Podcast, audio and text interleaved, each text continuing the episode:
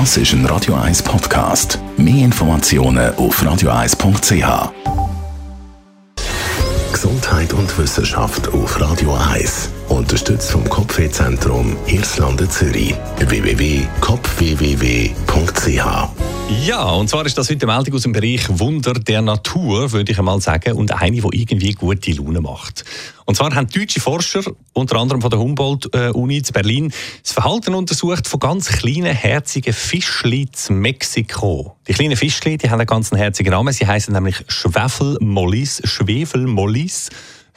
ja, und die kleinen Schwefelmollis, die leben in schwefelhaltigen Quellen, wie der Name schon sagt im Südosten von Mexiko. Und sie haben eben offenbar ganz eine schlaue Verteidigungstaktik gegen Raubvögel entwickelt. Jawohl, wenn sich nämlich so Wasserraubvögel nähern, das spüren oder sehen die Fischli äh, irgendwie offenbar, dann fangen die kleinen Schwefelmollis unter der Wasseroberfläche eine Art Ballett an tanzen.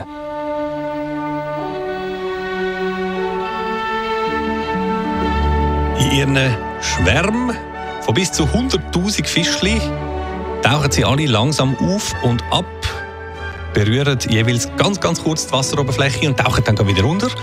Und das eins nach dem anderen, zeitlich versetzt im Schwarm. He? So, dass es von oben her gesehen wie eine einzige große Welle oder Wellenbewegung aussieht. Sozusagen eine Laola, wie im Fußballstadion. Statt der Welle von Hand, die dort bei der Laola über die Tribüne rast, gibt es im Wasser aber einfach eine Welle von ganz vielen munzig kleinen Bewegungen auf dem Wasser. Im Gesamten aber muss das von oben derart imposant oder vielleicht auch gefährlich aussehen, dass die Raubvögel offenbar finden, oh nein, ohne mich. Und schleunigst das Weite suchen. Ha! Schwefelmollis, die anfangen zu tanzen, wenn Gefahr im Anzug ist. Ich finde, davon könnten wir uns doch eigentlich eine rechte Scheibe abschneiden.